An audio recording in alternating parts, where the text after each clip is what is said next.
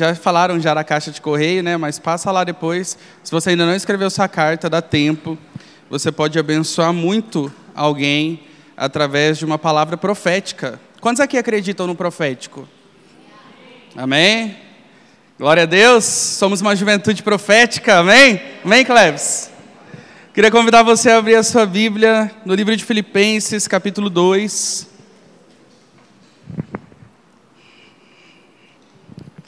Filipenses, capítulo 2, nós vamos ler a partir do verso 1 e vamos até o 11.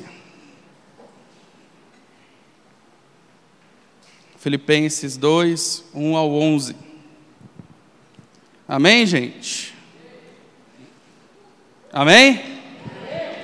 A palavra fala assim: se por estarmos em Cristo nós temos alguma motivação, alguma exortação de amor, alguma comunhão no Espírito, alguma profunda afeição e compaixão, completem a minha alegria, tendo o mesmo modo de pensar, o mesmo amor, um só Espírito e uma só atitude.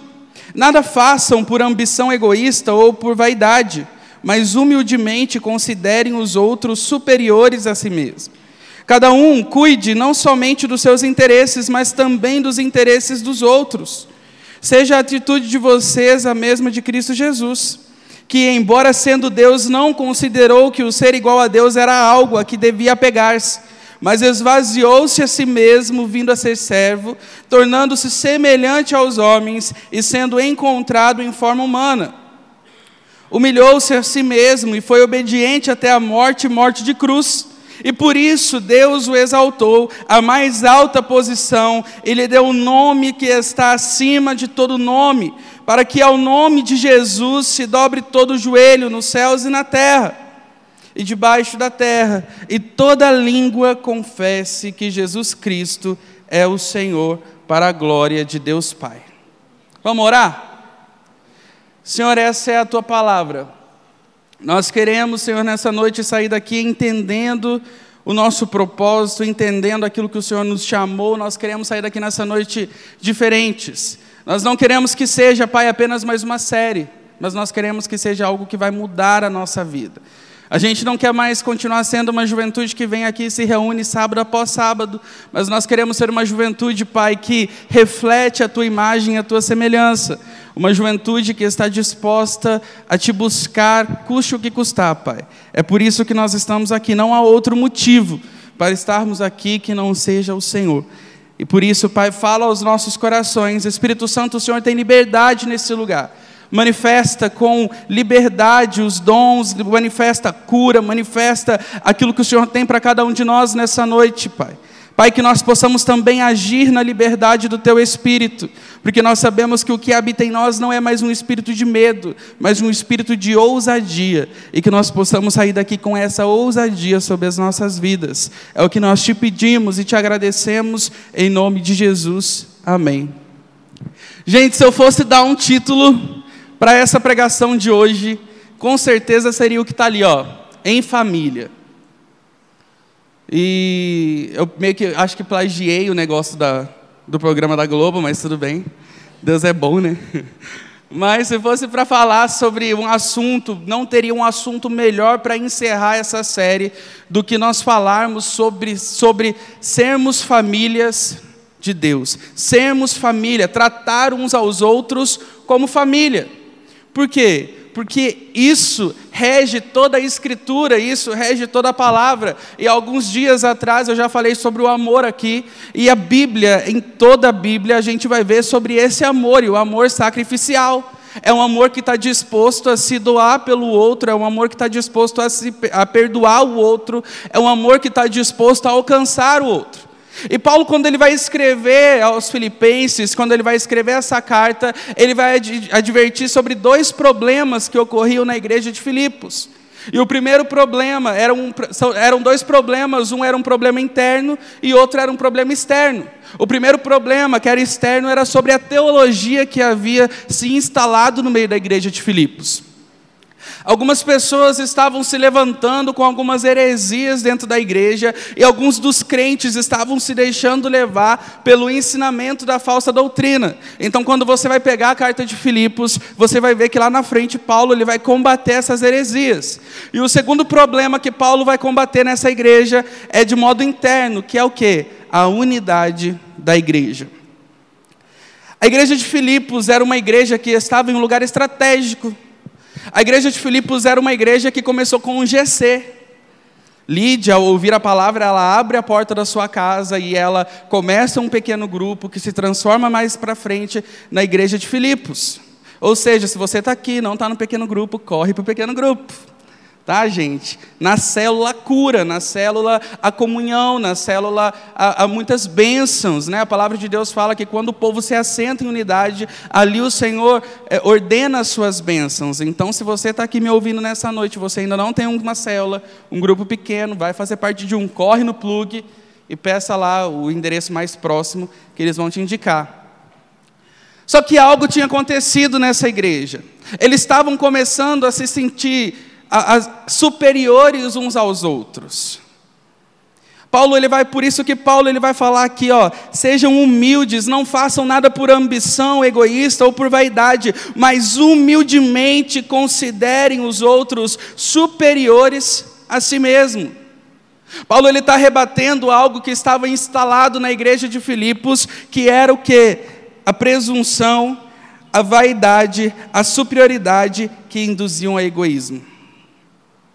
As pessoas iam na igreja, elas se denominavam crentes, mas elas não tinham comunhão com o corpo. Por quê? Porque elas se sentiam superiores àqueles que estavam sentados ouvindo a palavra junto com elas. Elas chegavam, sentavam e iam embora, sem muitas vezes nem dar a mínima para o que a pessoa que estava ao seu lado. E Paulo ele vem falando: olha, não seja assim, não, vocês não podem ser assim, vocês têm que entender que vocês têm um só espírito, e vocês têm que ter o mesmo amor, um só espírito e uma só atitude. E lembre-se, queridos, e Paulo vai continuar falando que nosso olhar deve estar em quem? Em Cristo Jesus, que mesmo sendo Deus, não se apegou o ser Deus, mas antes se esvaziou humildemente por amor à minha e à sua vida. E Paulo ele vai falar aqui algo muito interessante. Ele começa falando assim: olha, sejam humildes. Não façam por ambição egoísta ou por vaidade, mas humildemente considerem-se os outros superiores a si mesmo. Isso é uma coisa que tem se perdido na igreja porque a gente tem confundido humildade com autocomiseração. Muitas vezes o ser humilde não é você se rebaixar em prol das pessoas. Não é isso que Paulo está falando. Humildade não tem a ver com você se fazer de coitadinho. Ah, mas fulano é melhor que eu nisso. Mas ciclano é melhor do que eu naquilo. Pessoas que não sabem receber muitas vezes um elogio. Pessoas que muitas vezes a gente fala assim, cara, você hoje arrebentou, você foi top. Eu não, tem pessoas melhores que eu, não, pelo amor de Deus. Porque a pessoa quer se sentir humilde agindo desse jeito, mas isso não é humildade, isso é falsa modéstia. Nós precisamos entender a diferença uma coisa da outra. Ser humilde na palavra é você entender a sua identidade em Cristo. Quando eu entendo a minha identidade, o meu propósito em Cristo, o que acontece? Eu passo a ser humilde com os meus irmãos, porque eu entendo que não tem a ver sobre cargo, não tem a ver sobre posição, não tem a ver com título, tem a ver com quem Cristo me chamou para eu ser. Tem a ver com aquilo que Deus tem colocado em meu coração. E quando eu entendo meu, minha identidade, o meu propósito, eu passo a honrar os irmãos que andam comigo. Porque eu não tenho medo de ninguém tomar o meu lugar. Se você está aqui nessa noite e você é líder de GC, ou então qualquer outra coisa que você trabalha, ou até mesmo no seu trabalho secular, e você tem medo de pessoas pegarem o seu lugar, e por isso você não tem dado oportunidade para as pessoas, querido, repense, porque você precisa se achar. Por quê? Porque quando nós entendemos a nossa identidade em Cristo, quando nós entendemos o nosso propósito, nós começamos a fazer o quê? Nós temos prazer em instruir as pessoas a se encontrarem no propósito. Quando eu entendo o meu propósito e a minha identidade, eu já não vou ser uma pedra de tropeço na vida do meu irmão, mas antes eu vou ser o quê? Um degrau para que ele se descubra em Deus assim como eu me descobri. Mas o problema é que hoje, por falta de humildade dentro da igreja, por falta de identidade, de não sabermos o que nós somos, nós não queremos ver o outro crescendo. E muitas vezes nós estamos como? A pessoa acaba de chegar na igreja e começa a trabalhar com todo empenho, com todo coração, e ao invés de nós nos alegrarmos, porque um dia nós também éramos como aquela pessoa, nós começamos a criticar a atitude dela. Olha fulano querendo se aparecer. Olha lá ciclano, quer fazer tudo. Quer ser o dono da igreja daqui a pouco? Nós começamos a criticar a atitude dos nossos irmãos, porque ainda nos falta entender a nossa identidade em Cristo. E querido, o que é para você é para você, o que é para mim é para mim. Deus nos fez na nossa individualidade. Eu falei quarta-feira sobre isso, que até mesmo as nossas lutas nós temos formas individuais de enfrentá-las. E como é lindo a individualidade de cada um de nós que estamos aqui nessa noite. Então, se você está aqui nessa noite, eu queria que você, primeiro de tudo, entendesse que essa humildade, que quando nós entendemos a nossa identidade em Deus, eu sou humilde. Eu trato os outros com superioridade, não porque eu vou me rebaixar para levantar aquela pessoa, não, mas porque eu entendo que eu preciso ajudá-la a conhecer o seu propósito. Eu entendo que, ainda que ela cresça, muito mais que eu em evidência, esse é o propósito dela e eu tenho meu propósito. E por isso que Paulo vai falar: olha, não façam por ambição, não queiram, não queiram se aparecer, não façam as coisas para se aparecer, não queira que entre, vo entre vocês te, pessoas tenham um título de mais ou menos espirituais, não, mas antes vocês que são maduros na fé, vocês da igreja de Filipos, devem tratar todos com humildade, fazendo com um propósito apenas de glorificar a Jesus. É isso que Paulo ele vai estar falando, então nós precisamos entender isso, que nós não precisamos nos fazer de coitado, mas nós temos que entender a nossa identidade. Né? É igual eh, esses memes de internet que fala assim, ontem eu acho que eu vi, que falava assim, é, quando você chega para a pessoa e fala assim, nossa, que blusinha bonita, daí a pessoa fala, nossa, gostou, comprei na promoção. É, gente, a gente não sabe receber elogio, não.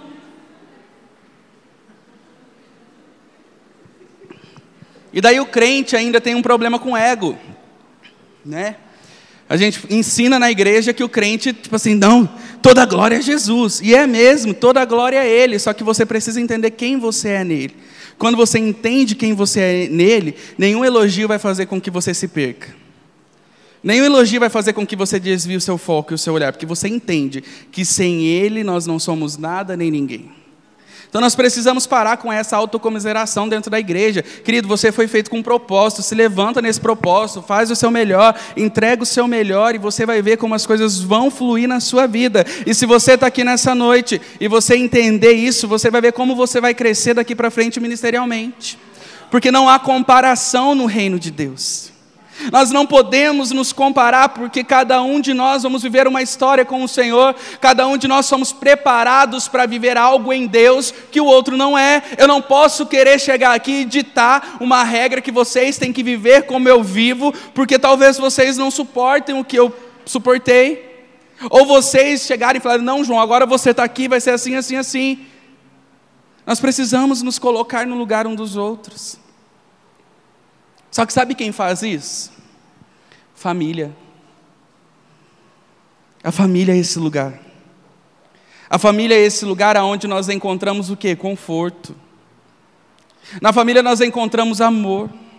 Na família nós encontramos aconchego. A família é, aquela, é aquele lugar onde nós sabemos que nós podemos ser nós mesmos. Querido, aqui para muitos eu sou o João, o pastor João, o fulano, ciclano, mas para minha mãe, eu sou o João Guilherme, o filho dela. Então, com ela eu posso ser quem eu sou, que nada vai fazer com que ela tire os olhos de mim ou deixe de me amar. O problema é que nós estamos dentro da igreja se preocupando com, muito com a aparência e nós esquecemos que Deus ama a nossa essência. Deus ama a sua essência, querido, não é a sua aparência. E na família nós podemos ser quem nós somos. Eu não sei você, hoje eu não moro mais com a minha mãe, mas quando eu chego na casa da minha mãe, eu chego lá já tirando sapato, abro a geladeira e me esparramo na cama dela. E esses dias eu fui lá para a casa dela, já tirei meu padrasto da cama e falei: não, quem dorme aqui hoje sou eu com ela. Porque a gente tem liberdade. O Joel conta que, todo mundo já ouviu isso, que o pai dele abria a maçaneta e ele já sabia quem era. Por quê? Porque estava acostumado com aquilo. E nós, na nossa família, nós nos acostumamos. Se você não saiu da casa do seu pai e de sua mãe, quando você sair, você vai ver só. Que muda algumas coisas, mas a gente continua folgado dentro da casa de pai e mãe.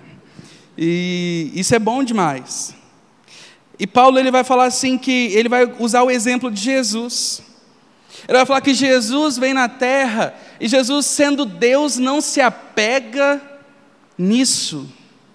Mas antes ele escolhe o que? Se esvaziar de si. Gente, eu não sei vocês, mas quando eu paro para ver isso não é doido demais.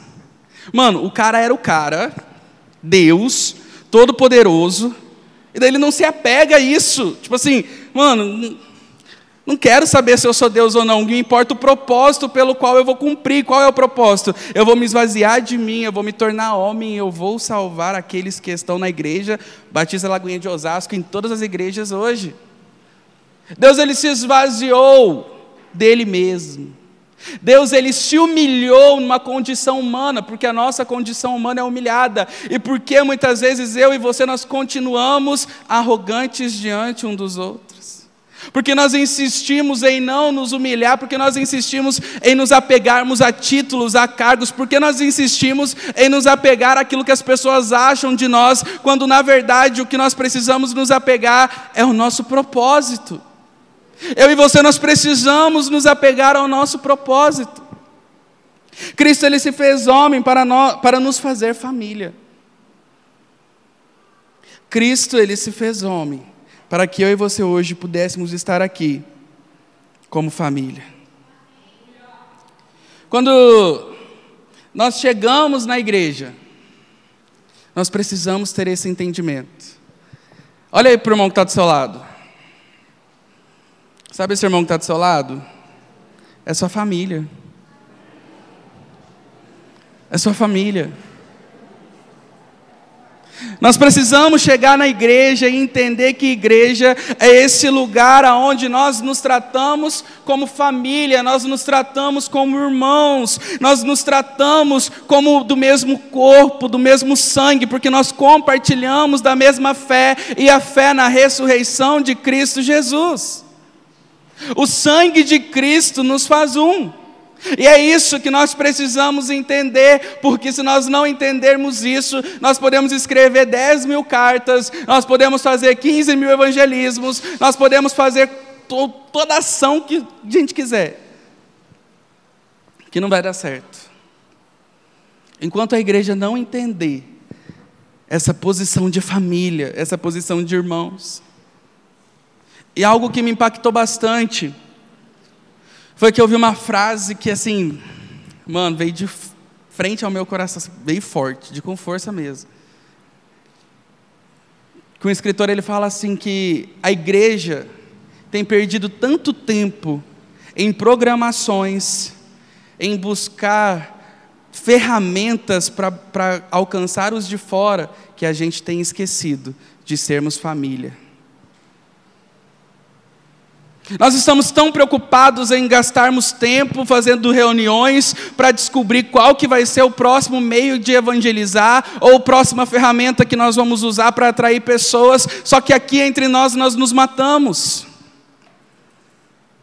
Nós estamos perdendo tempo muitas vezes querendo correr atrás de programação, quando na verdade nós queremos o quê? Que ter sucesso em tudo que fizermos, quando nós não estamos dispostos a ter sucesso dentro das nossas igrejas, tratando um, um em amor com o outro.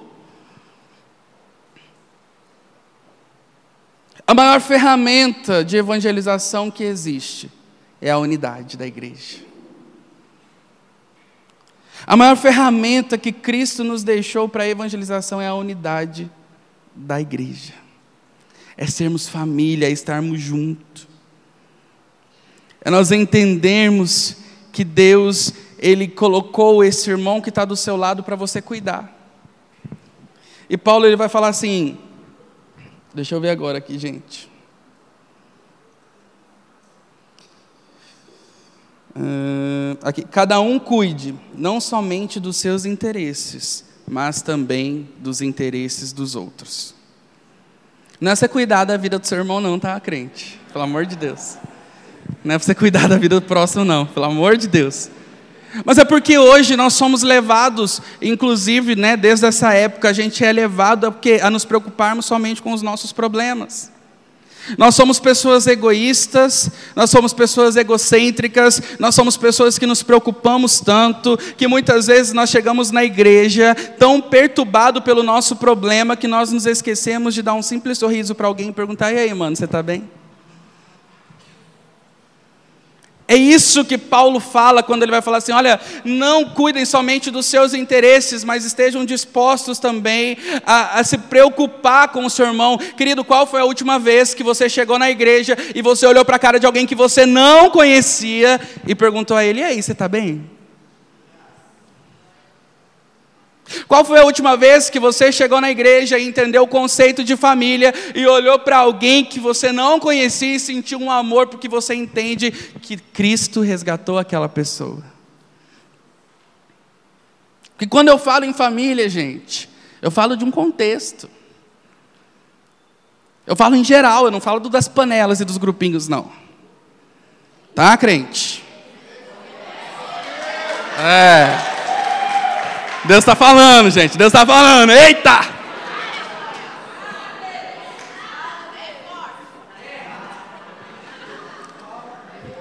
Deus ele manda nós entendemos que aquela pessoa chata, ela também é sua família. E sabe o que é interessante? Agora eu já até me perdi no esboço. sabe o que é interessante, gente? Que na família você tem aquela tia chata. Todo mundo tem. Ai, gente, aquela tia que cuida da sua vida, né? Final de ano, e os namoradinhos. E aí? Né? Os, os, os namorados, e aí, quando você vai casar? Os casados, quando você vai ter filho? Quando você vai ter mais um? Sempre tem aquela tia chata. Na família sempre tem aquela prima que não vai muito com a sua cara, o, o primo. Na família, toda família é igual e só muda de endereço, gente. Todo mundo tem aqui problemas familiares, mas sabe o que é interessante?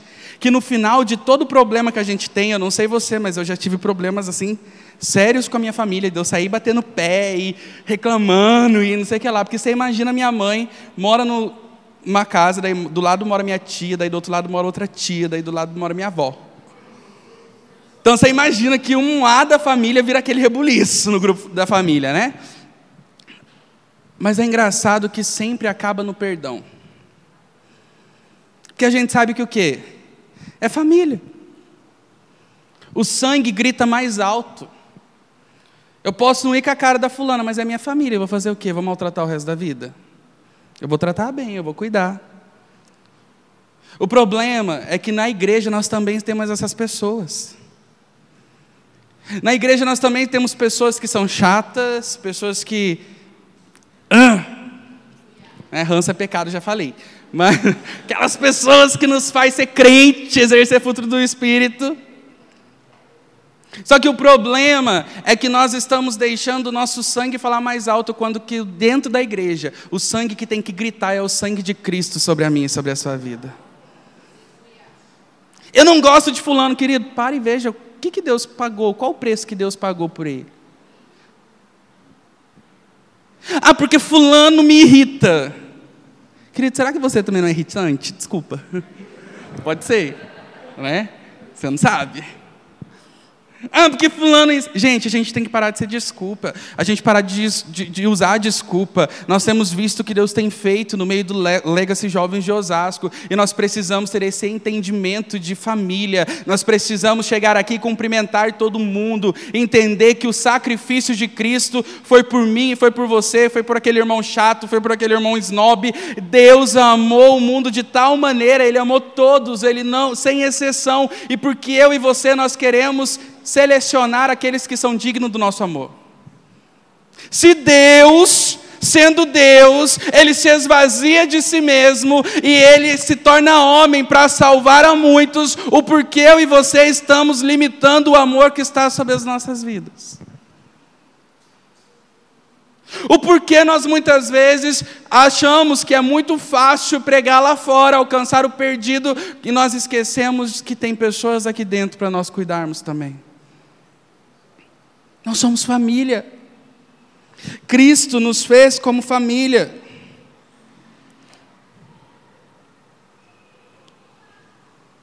Nós precisamos entender isso. Os nossos relacionamentos com os nossos irmãos espelham o nosso relacionamento com Deus. Como tem sido o seu relacionamento com Deus?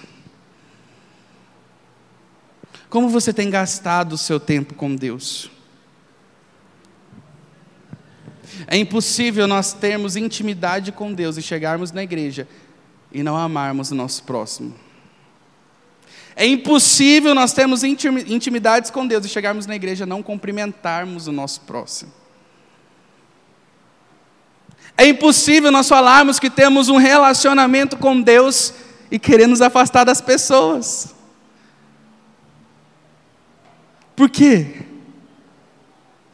Porque Cristo, Ele nunca rejeitou alguma, alguém, Ele nunca rejeitou alguma pessoa, mas antes Ele amou, Ele ensinou, Ele corrigiu. Nós precisamos gastar tempo com as pessoas.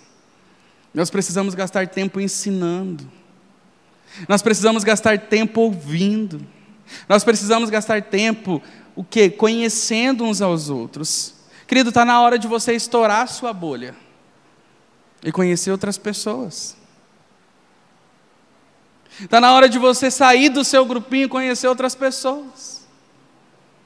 Só assim nós iremos alcançar aqueles que estão lá fora que eles olharão para nós e falarão assim: olha, aquela juventude tem algo diferente.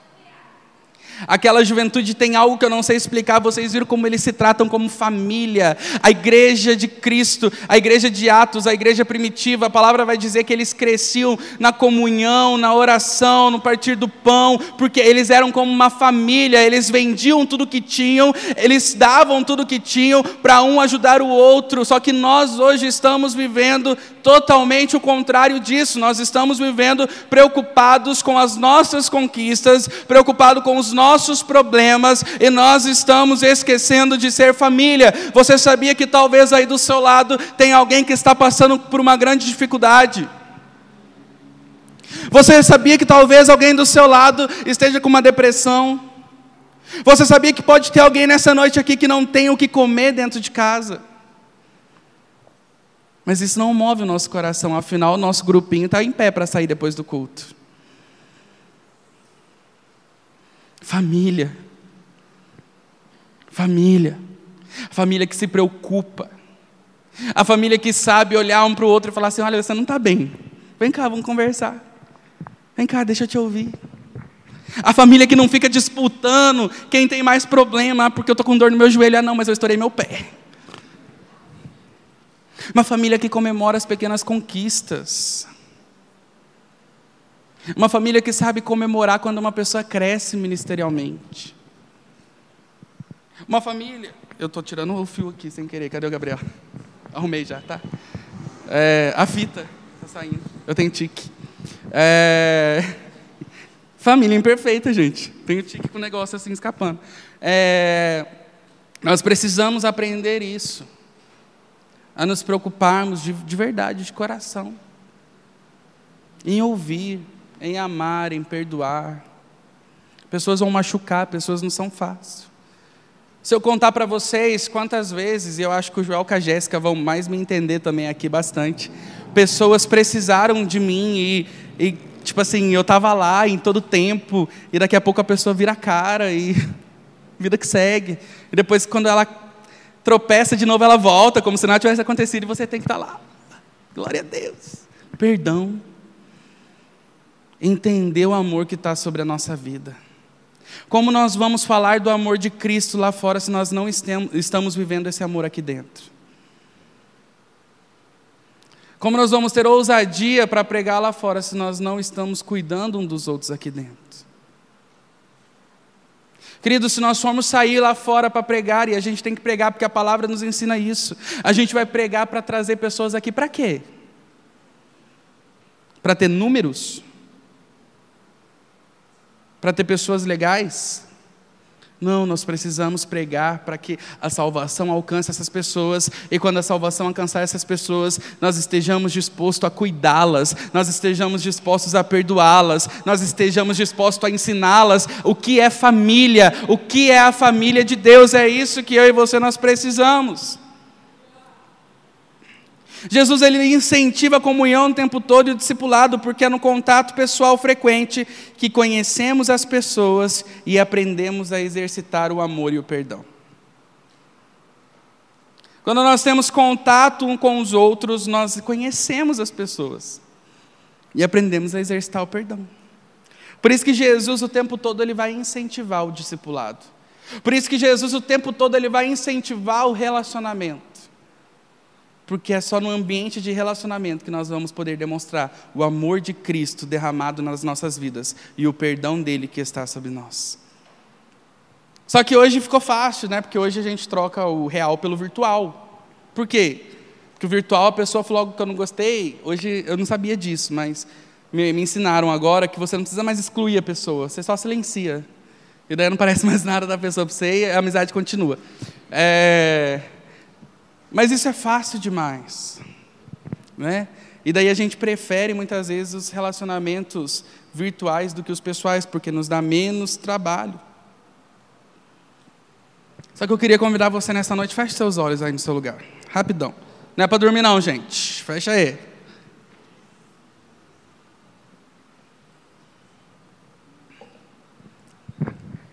Imagina mas pessoas que você tem encontrado diariamente na igreja e que você nunca conversou com elas. Tem pessoas que você talvez encontra saindo e entrando da igreja, você vê sentada no seu banco e você nunca nem olhou na cara dela. Agora pensa no preço que Jesus pagou por ela. Pensa no sacrifício de Cristo naquela cruz. Pensa em todo o sofrimento que nós choramos, né, quando assistimos a Paixão de Cristo. E choramos e tal. Pensa aí.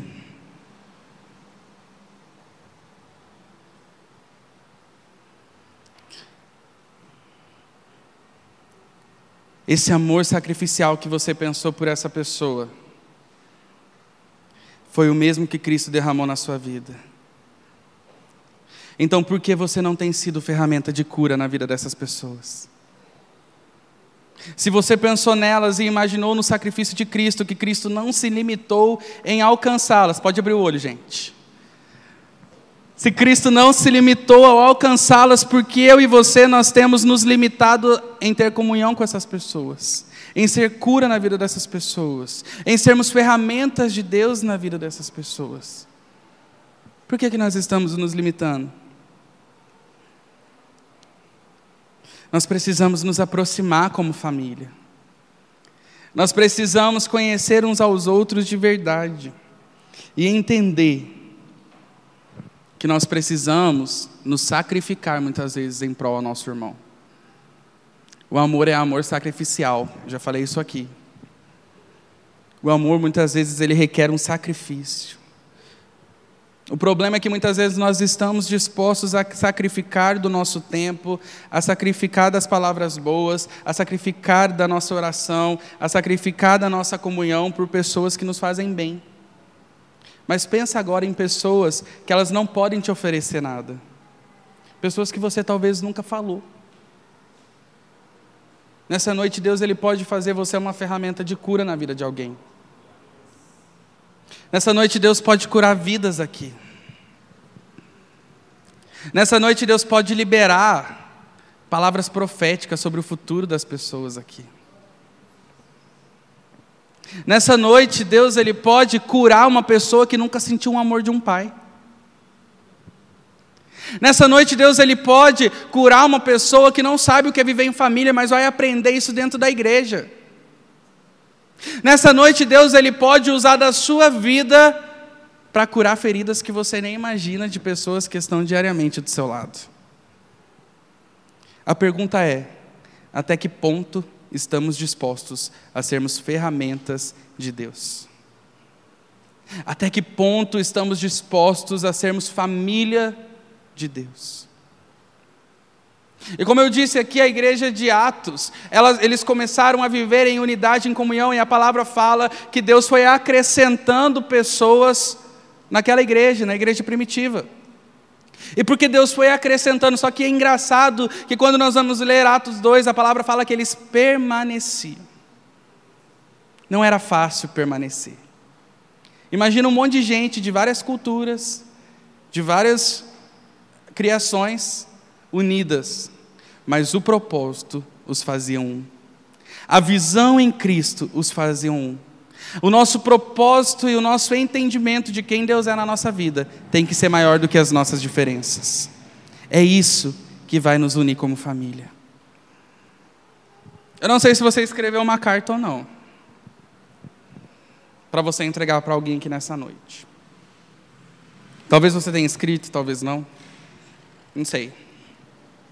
Mas algo interessante que Paulo vai falar, lá em 2 Coríntios 3,3, é, ele fala assim: sem dúvida, vocês são uma carta de Cristo, que mostra os resultados de nosso trabalho em seu meio, escrita não com pena e tinta, mas com o Espírito do Deus vivo, e gravada não em tábuas de pedra, mas em coração humano. Se você não escreveu uma carta para alguém nessa noite, nesse encerramento dessa série, você vai ter oportunidade de ser a carta na vida de alguém. Você tem a oportunidade de curar a vida de alguém nessa noite. Você tem a oportunidade de ser instrumento de Deus para que nós possamos viver como família, a fim de alcançarmos os que estão lá fora. É na família que nós podemos ser quem somos. Temos liberdade. O problema é que na igreja nós entramos e saímos e tratamos o nosso irmão, a qual a Bíblia fala que é parte da nossa família, como pessoas comuns que nós encontramos no metrô. Nós precisamos ter um olhar mais aguçado de saber que é a nossa família. Eu quero, antes da gente orar, contar algo que aconteceu comigo.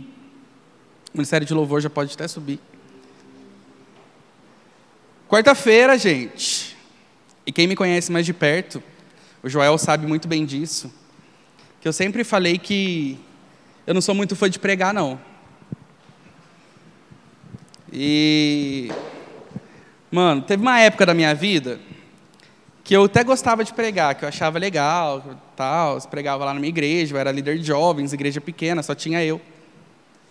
Mas depois eu fui para o carisma e eu comecei a entender o meu propósito, e eu entendi que o meu propósito não era ser pregador. O meu propósito era ser escada mesmo para os outros alcançarem lugares que eu não vou alcançar. E isso eu sei que é através do relacionamento diário e contínuo. E eu tenho, tipo assim, ó, esse negócio de pregar, eu fujo, fujo mesmo. E quando foi quarta-feira, a Renata, na segunda-feira, a Renata me mandou uma mensagem, falou assim, João, quarta-feira é você que vai pregar. Eu falei, ô oh, rei, sério? Ela falou, sério? Eu falei, que benção, mas é porque sábado eu também vou pregar. Então, tipo assim, né, dá uma aliviada para mim. E ela falou assim, não, ela falou: já tinha te avisado, se você esqueceu, né? A Renata é bem direta, quem conhece aqui sabe. Ela falou: se você esqueceu, o problema é seu, mas eu já tinha te avisado, então. E a Renata pegou, daí eu vim, quarta-feira, e eu estava aqui, sentado aqui. E ali eu falava assim: Deus, eu não nasci para isso, eu acho. E porque as pessoas insistem em achar que pastor tem que pregar, pregar, pregar. Pastor cuida, pastor apacenta. É isso. E não é sobre pregar. E Deus pegou e falou assim comigo: obedeça. Obedeça. E eu comecei a entrar em crise aí no meu lugar, porque eu falava assim: Deus, mas eu tenho tantas promessas que o Senhor me levaria para os quatro cantos do mundo, e o Senhor vai me levar como se eu não gosto de pregar, se eu assim não quero pregar? Como o Senhor vai me levar para os quatro cantos do mundo se eu não quero pregar? Eu quero conhecer os lugares né? Não sou tonto. Mas eu não vou lá, tipo assim, ah, você veio aqui para cuidar das ovelhas dos outros, do próximo. Não, eu sei que Deus vai usar eu através da pregação do Evangelho. Eu comecei, Deus, eu comecei a entrar em crise. Aí, eu, Deus, não, eu não sei. E subi aqui. Preguei quarta-feira, belezinha. E quando acabou o culto, e toda vez, tipo assim, às vezes eu saio daqui, tem, tem dia que eu saio daqui e falo assim, Deus, obrigado. Porque o Senhor me sustentou, porque foi top, porque assim, eu me senti, eu não fiquei nervoso. Porque quando, toda vez que a gente sobe aqui, a gente está se tremendo, gente. Não tem, toda vez é como se fosse a primeira vez. Não tem essa de se acostumar com o microfone. Mas tem dia que eu chego e falo assim: é Deus, eu não tenho dom nenhum mesmo. Mano, que é isso? Eu não tenho dom para pregar, pelo amor de Deus.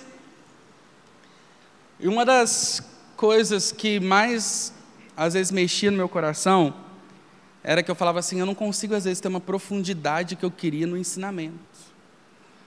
E Deus curou isso no Confra, quando ele falou assim: João, entenda que o seu propósito é pregar o básico, porque a igreja tem esquecido do básico. A igreja não precisa mais de revelação, a igreja não precisa mais. É o básico, voltar, volta. Então, muitas vezes você vai falar do amor, mil vezes se Deus mandar, se eu mandar. E Deus começou a ministrar aquilo e eu fui curado. E quarta-feira eu desci e eu falei, é Deus, o Senhor me testou de novo, porque é o péssimo. Eu me senti assim, a pior pessoa do mundo. E chegou um senhor ali para mim, me pegou ali na cantina e falou assim: Pastor, vem cá. Eu falei, fala. Ele falou, Pastor, um dia o senhor estava pregando aqui na igreja. E eu me reconciliei com Cristo através da palavra que eu ouvi. Daí eu falei, que bom, irmão, glória a Deus, sério. Eu nem lembrava dele, gente, confesso. Eu falei, que bom, que legal, bênção de Deus. E daí ele pegou e falou assim: Eu sou da área da comunicação. E eu senti de falar algo para você. Eu falei, fala. Ele falou: Você nasceu para fazer o que você está fazendo. E eu, hã?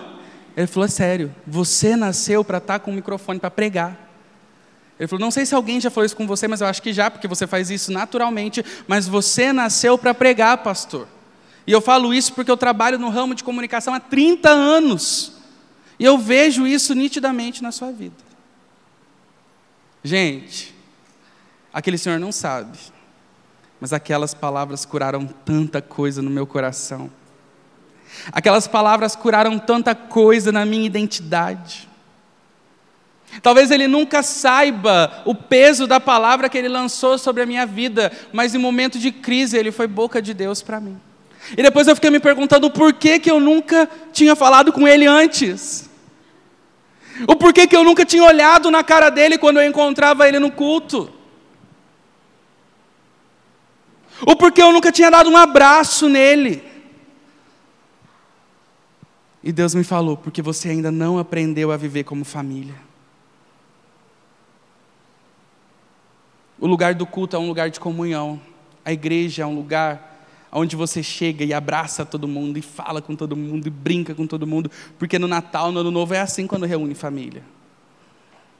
Né? Ou velório, infelizmente. Mas, quando a gente encontra a nossa família, a gente tem saudade. Tudo vira uma festa. E por que na igreja nós nos limitamos a chegar, sentar no nosso lugar, escutar uma palavra e ir embora, e não nos tratarmos como família? Deus ele quer que nós caminhemos em unidade. Deus ele quer que nós caminhemos como um, um somente com Ele, para que todos vejam a glória de Deus manifesta na terra. Quando a igreja aprender a ser família, nós vamos ver coisas sobrenaturais acontecendo.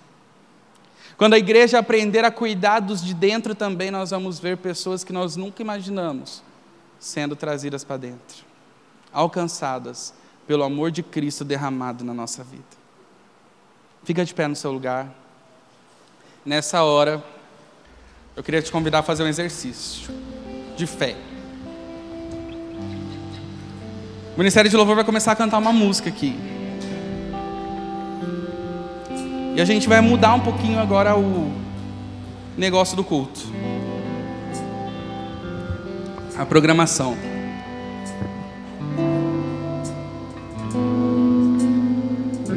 Nós vimos que Paulo fala que nós somos cartas vivas, não porque nós temos escritas com tinta né, e caneta, mas porque nós temos o Espírito Santo que, habitamos em no, que habita em nós. Amém? Amém? Amém, família? Então eu quero te convidar agora nessa hora, enquanto o Ministério de Louvor, ele vai ministrar essa canção. E essa canção fala que nós temos que amar uns aos outros, sujeitai-vos uns aos outros, e quem quiser ser o primeiro, que sirva a todos. Se você quer viver grandes coisas no seu ministério, aprenda a servir o que estão aí, aqui hoje. Se nós queremos viver grandes coisas como Legacy Jovens Osasco, nós precisamos aprender primeiro a abençoar e a orar com quem está aqui nessa noite, para depois pensar em orar ou alcançar alguém lá fora. Vamos começar aqui dentro. Se a gente começar aqui dentro, o negócio vai esparramar para fora, amém?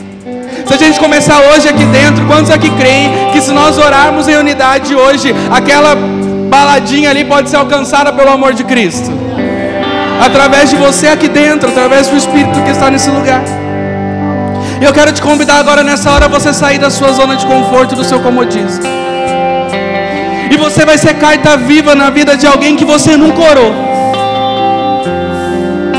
Talvez você até conheça essa pessoa, mas você nunca orou por ela. E nessa hora eu quero que os profetas aí, ó, agora chegou a hora. Aleluia. E eu quero que você, como carta viva do Senhor, direcionado pelo Espírito, possa liberar palavras proféticas sobre a vida dessa pessoa. Que você possa liberar palavras de cura hoje, nessa noite. Deus, Ele quer te usar para restaurar famílias. Deus, Ele quer te usar para restaurar a visão nessa noite. Querido, não se limite a ficar no seu lugar. Procure alguém para que você possa orar. Procure alguém por quem você possa interceder. Procure alguém por quem você pode liberar palavras proféticas nessa noite. O Espírito do Senhor está sobre nós. O Espírito do Senhor está nessa noite.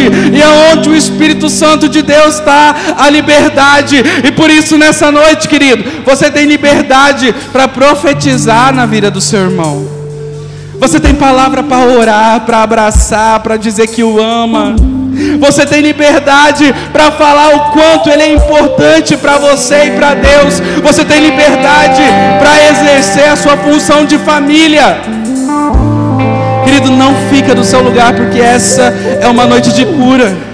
Eu creio que pessoas sairão daqui com palavras remas, pessoas sairão daqui com palavras sobre o futuro, palavras únicas, direcionadas e usadas pelo Espírito.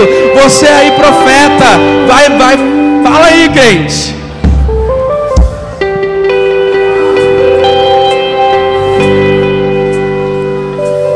Amai-vos uns aos outros Sujeitai-vos uns aos outros. Aquele que quiser ser o primeiro, sirva todos.